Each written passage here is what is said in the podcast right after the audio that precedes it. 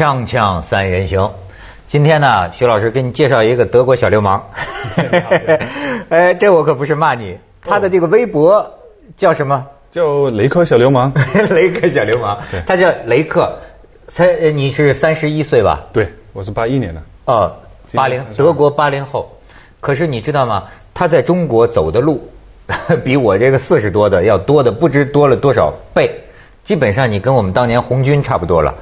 我们没有他们厉害。我们当年讲万里长征嘛，嗯，他走了至少有五千公里有吗？就是是四千六百四十六公里。对，照他的书上。你想从北京一个人发这么一个愿，走到新疆，一乌鲁木齐，嗯，走到乌鲁木齐。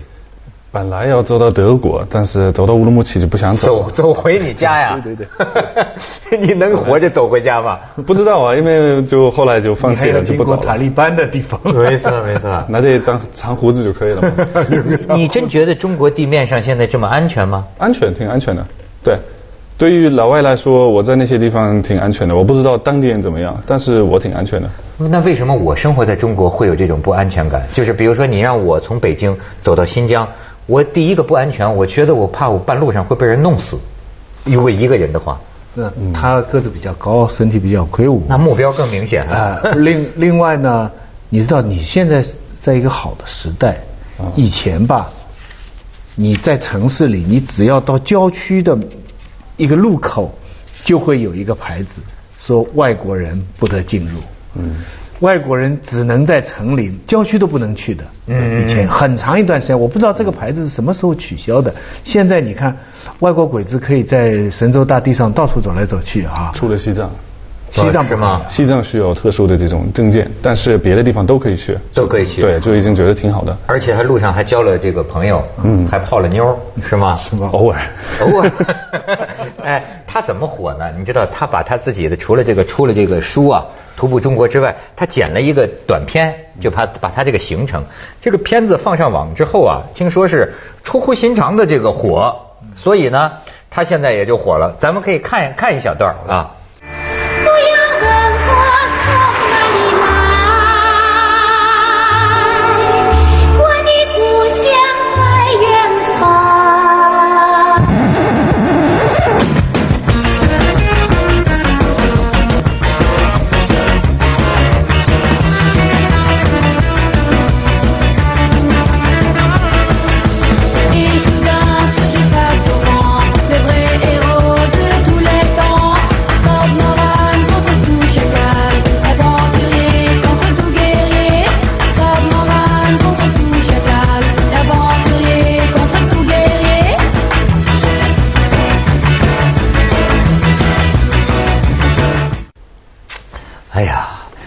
其实我平常老觉得啊，就是你看我这就是我们中国人可能对老外也有这么一个算是误解吗？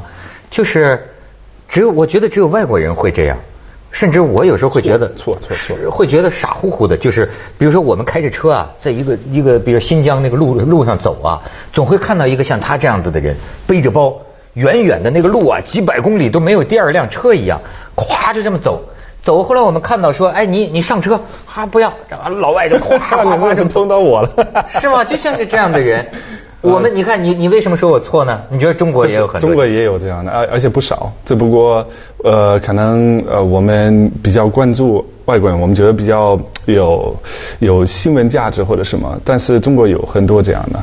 拉了拉拉车或者是骑自行车的，我都遇到过。我我那个时候在张掖，甘肃张掖，我还觉得自己很牛，走了七个月，碰到了一个叔叔，啊，他也是拉了一个车，然后那个就是我他的车上上面写的好像他他也是徒步的，我就有点那种显摆的感觉，就问他走了多长时间你啊？然后他说哦，今年二零零八，我是八二年开始走的。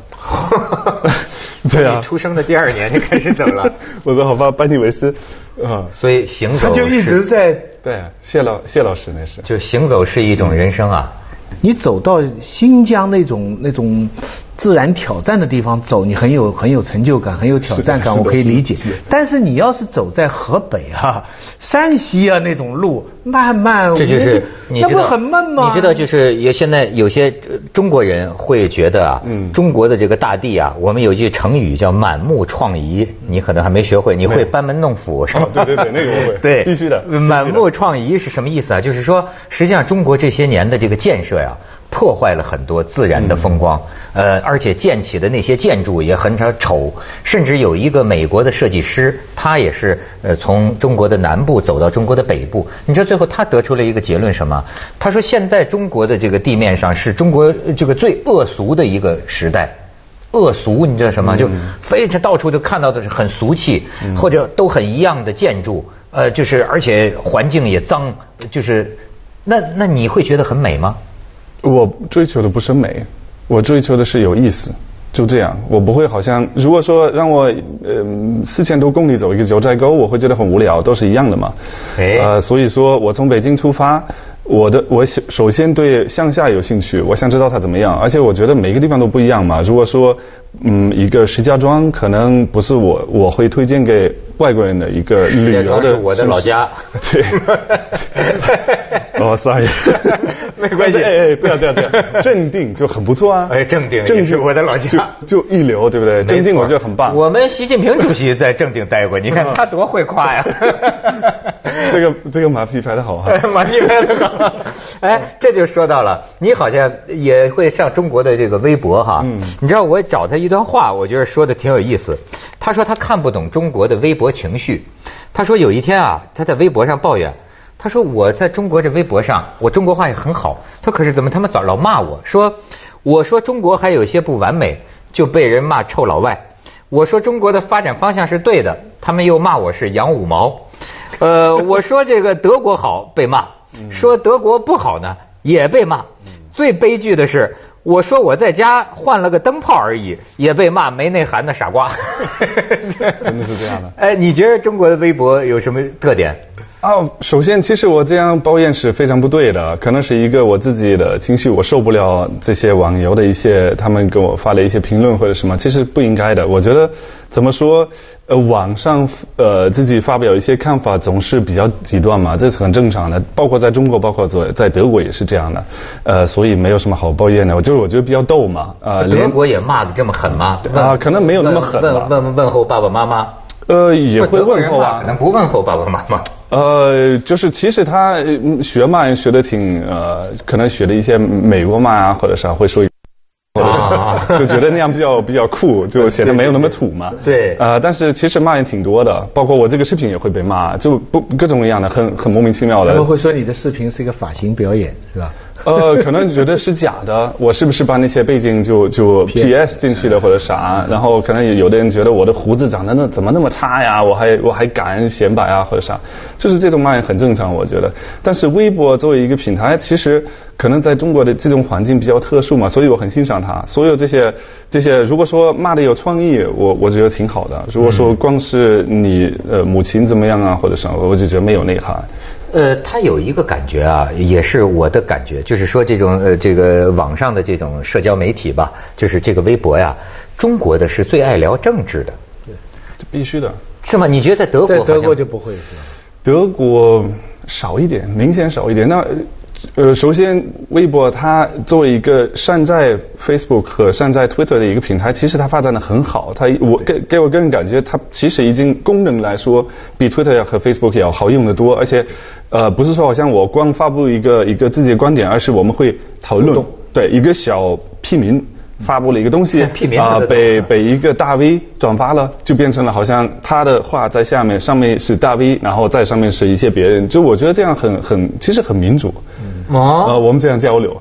呃，Twitter 总是好像给人感觉我发发出去了我的东西，我是比如说巴拉克巴马不是开了一个 Twitter，但从来好像就不是说好像小的那些那些用户的呃话会被大 V 或者是转发或者什么，就就就这种差别。我觉得微博挺。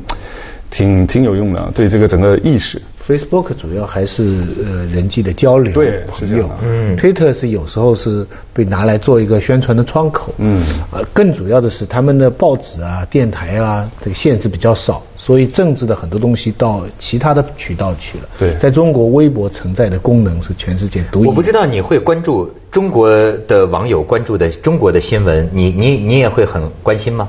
我关心啊，对啊。比如说最近你看什么事情比较注意？哦，不是前几天呃，台湾呃，他们不是游行吗？洪仲秋对，洪仲秋那个人讲、啊，洪仲秋就被被被虐待死的那个兵，对，我会就是这种事情，或者是最近新西兰奶粉那个事儿啊，啊呃就就各种各样的那种事儿。反正因为我关注的人很多，而且我从来没有好像觉得我只能关注那一派人，或者是有价值人，包括呃一些娱乐明星我也关注，包括一些比较极端的我也关注。所以说整个我的微博就是乱七八糟的，有的时候可能会看到别人怎么吃怎么玩儿，但是有的时候看到一些呃，比如说空心动物发了一个什么东西。啊但是这种关注，呃，你会得到一个什么印象？比方说啊，你作为一个德国人啊，嗯你觉不觉得中国现在有一点乱七八糟？很多的事情，比如说德国是很有秩序啊，很很整齐，但是中国的一切事情都很乱，很不能理解，有这个印象吗？我觉得它在变化当中，就是可能这个媒体以前他的呃他的义务是他要引起老百姓呃讨论话题，就是说嗯可能八十年代或者是之前，这个呃官方媒体他说你们现在要讨论这个。而且呃，官方的呃看法是这个，那你可以在家里自己讨论，我也没有办法。但是外面你们讨论的就是这个。那么现在不是这样的，现在媒体只能跟上微博，他只能说微博有一个热门话题，呃，然后媒体媒体他好像跟上了，他能说哦，我对这个事情也有一个什么自己的看法。所以说他的义务变了，他只能因为我们不能确认这些媒这些微博上的东西是真的还是假的。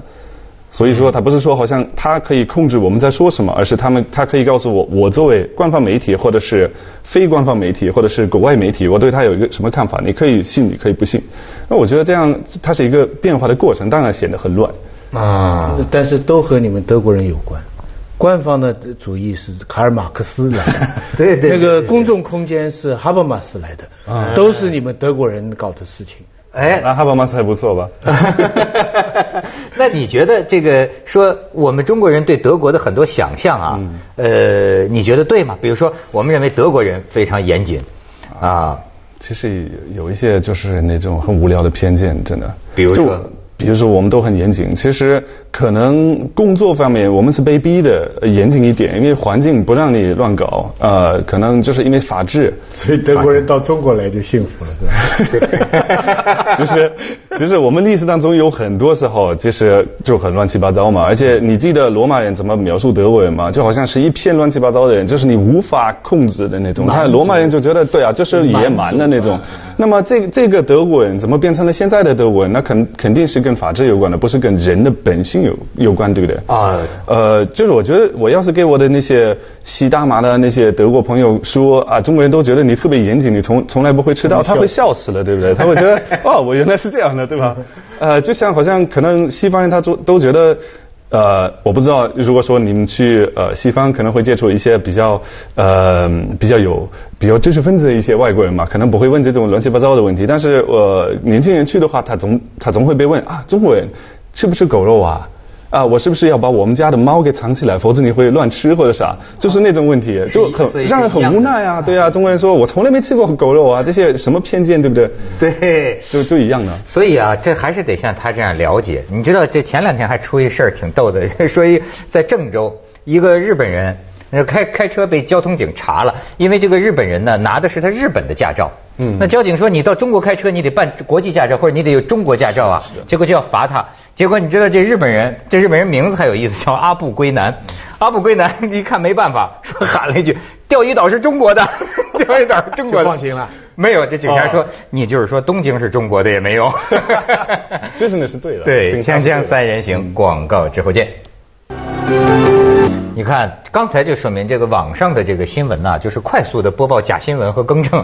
你看我刚才刚说这阿布归南嘛，他没有跟我讲，现在辟谣了，说那不是个，说那不是个日本人，那是个中国人，冒充日本人，我钓鱼岛是中国的。但照理说，你辞了呃那个地方的驾照，又有他合法证件，在一个短时间是可以用的，在香港就是可以用的。哦，我大陆我不知道，我从来不敢在在这个地方开车。是我不为什么呢想，因为我觉得乱七八糟，就是开车的不文明，我不想。马马路杀手很多是吗？你觉得？对，就我很不好理解这个。德德德国几乎没有什么车速限制，你开一百五十公里，刷刷还有车在超你。但据说交通事故率不是很高，是不是？不是很高，对吧？啊，我问你，你会觉得就是中国人不遵守秩序，呃，你会让你觉得很讨厌吗？我不会觉得这个是呃下面的人不就是他们有什么问题，我觉得这个是制度问题。制度问题就是对，我觉得呃我看到包括我自己，我刚开始学车的时候，我很喜欢很快啊、很乱啊，闯红绿灯或者什么，这个是年轻人都爱做的事情。就是我不能骗自己说，好像我是从来就就很遵守规矩，对吧？但是那个时候因为没办法，你闯了一次红绿灯就完蛋了，警察叔叔他他不开玩笑嘛，哪怕我我爹是谁。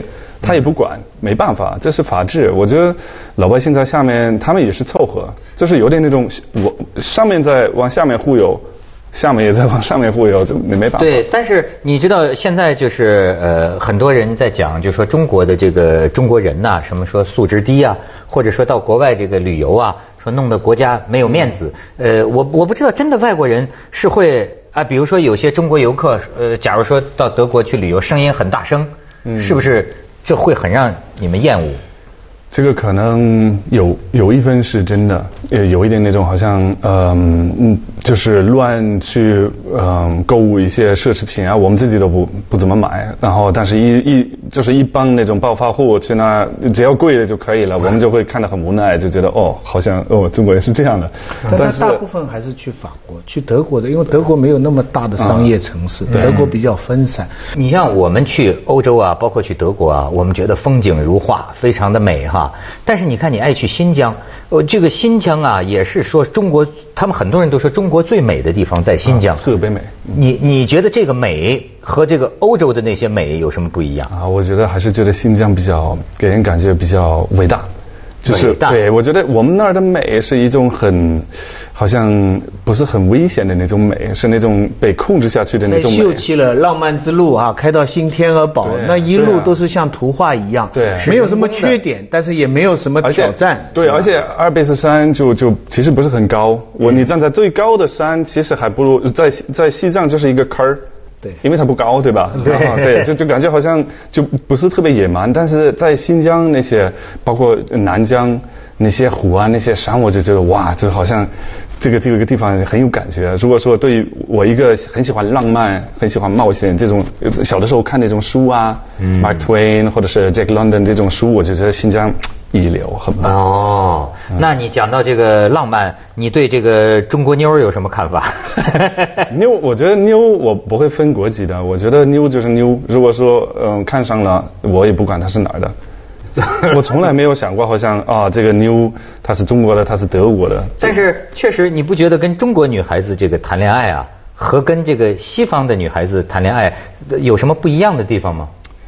嗯，其实这个嗯，其实没有什么，就是人就没有什么不一样的，他还是会有那种，如果你真的看上了，你会很尴尬呀，你会呃脸红啊，是那种就就就哪怕是外国人，哪怕是呃是中国人都都差不多。如果说光是交流，那肯定很不一样。你知道我们这儿一直有一个，也可能是偏见了哈。嗯我们都呢觉得呢，就是说作为中国男人哈，就说外国男人找中国女孩子哈，我我们一点儿也不会吃醋，因为为什么呢？因为我们有一个偏见，觉得啊。外国人看中国女孩子的长相啊，那叫完全找不到感觉，就是我们觉得就是说，怎么他们找的都是难看的，那不很好吗？对，对呀、所以我们也很累。哎，你你觉得你是怎么看中你你看中国女孩子漂亮和中国男人看的这个漂亮是一样的吗？我觉得不一样。我觉得我们追求的肯定不是嗯那么高，肯定不是那么白，肯定不是那么瘦。而且我从来，我个人我从来不喜欢听话的女的，我不喜欢那种林志玲啊，声音很很温柔的那种呃温顺的那种女的，我觉得无聊。就好像花瓶，我放在那儿，他给我倒茶，我我我很爷们儿吗？其实并非，我应该找一个很厉害的，对吧？就是哎，他这个说的很贴切哈、就是他他属于喜欢这种叛逆的，或有点有点个性的，往往哎真的是这样。要是传统的中国男人，可能就会觉得这样的女人呐、不好驾驭。但是你可能会问，为什么中国男人要驾驭女人？嗯。中国男人对女的的标准是受两个影响，一个是乾隆皇帝下江南，就江南女子变成了一个审美标准；第二个呢，后来是洋娃娃，就是西方的这个，所以像西方人的那种女的，比较鼻子高、眼睛大、皮肤白，变成那个审美标准。嗯那么在他们那边嘛，眼睛大、鼻子高太多了嘛，所以就挑眼睛比较小一点的。对对 啊，这个比较东花花木兰兮兮的，就这样。这个基本上他们选择，他他从自己的选择出发嘛。是，所以咱俩在一块儿泡妞就各取所需。对 酒吧里就不会打起来不会打起来。锵锵三人行，广告之后见。这雷克小流氓挺可爱哈，但是你知道，要是中国的这个父母亲呐，就经常可能会问，就说你以后想怎么着啊？就我的父拿什么养家呢？我我爸也是这么想的，我觉得 世界世界上的父母都是这么想的嘛，他都希望自己孩子也稳定有安全。那么这个不是说好像中国和德国也很对，那你现在想这些问题吗？你总是晃来晃去。我不知道，我不知道，就这样先先这样混下去，写书，然后看看能不能呃写字为生，就可不可不可以这样活着？靠写字为生对啊活着。啊，那你以后就想在中国待着的呢，还是还是要回到德国呢？两个都很好，两个都很好。但是我在德国的时候，我会想念中国，会狂玩微博啊。然后当我在中国的时候，我会想念我的我的家，就就很矛盾。我觉得我们如果说国际朋友都是这样的，都把自己新的一一部分留在一个地方，你收不回来，一直会觉得好像缺一点什么。所以最好不要去国外，不要去别的地方，就待在自己的家就会很安静。那我教给你一个中国成语啊，嗯，脚踩两只船。哦，这脚踩两只船，中国和德国。哦对对对啊 徐老师，想对雷克说点什么？那你现在在中国做什么呢？我现在就是过来宣传书啊。我平时在德国，我在德国呃上大学，准备毕业了，很晚，我爸都恨死我，三十一岁。我相信有很多德国公司要跟中国做生意，他们会愿意用中国话，你中国话但是我没有生意头脑，我一点也没有。你不需要头脑，你能说话就行。哦是吗啊，哦对，你只要能说话就行讲的怎么这么好呢？哦，对，因为学汉学必须的。你还是有这个语言天赋，我很少见到讲中国话。接着为您播出西安楼观文明启示录。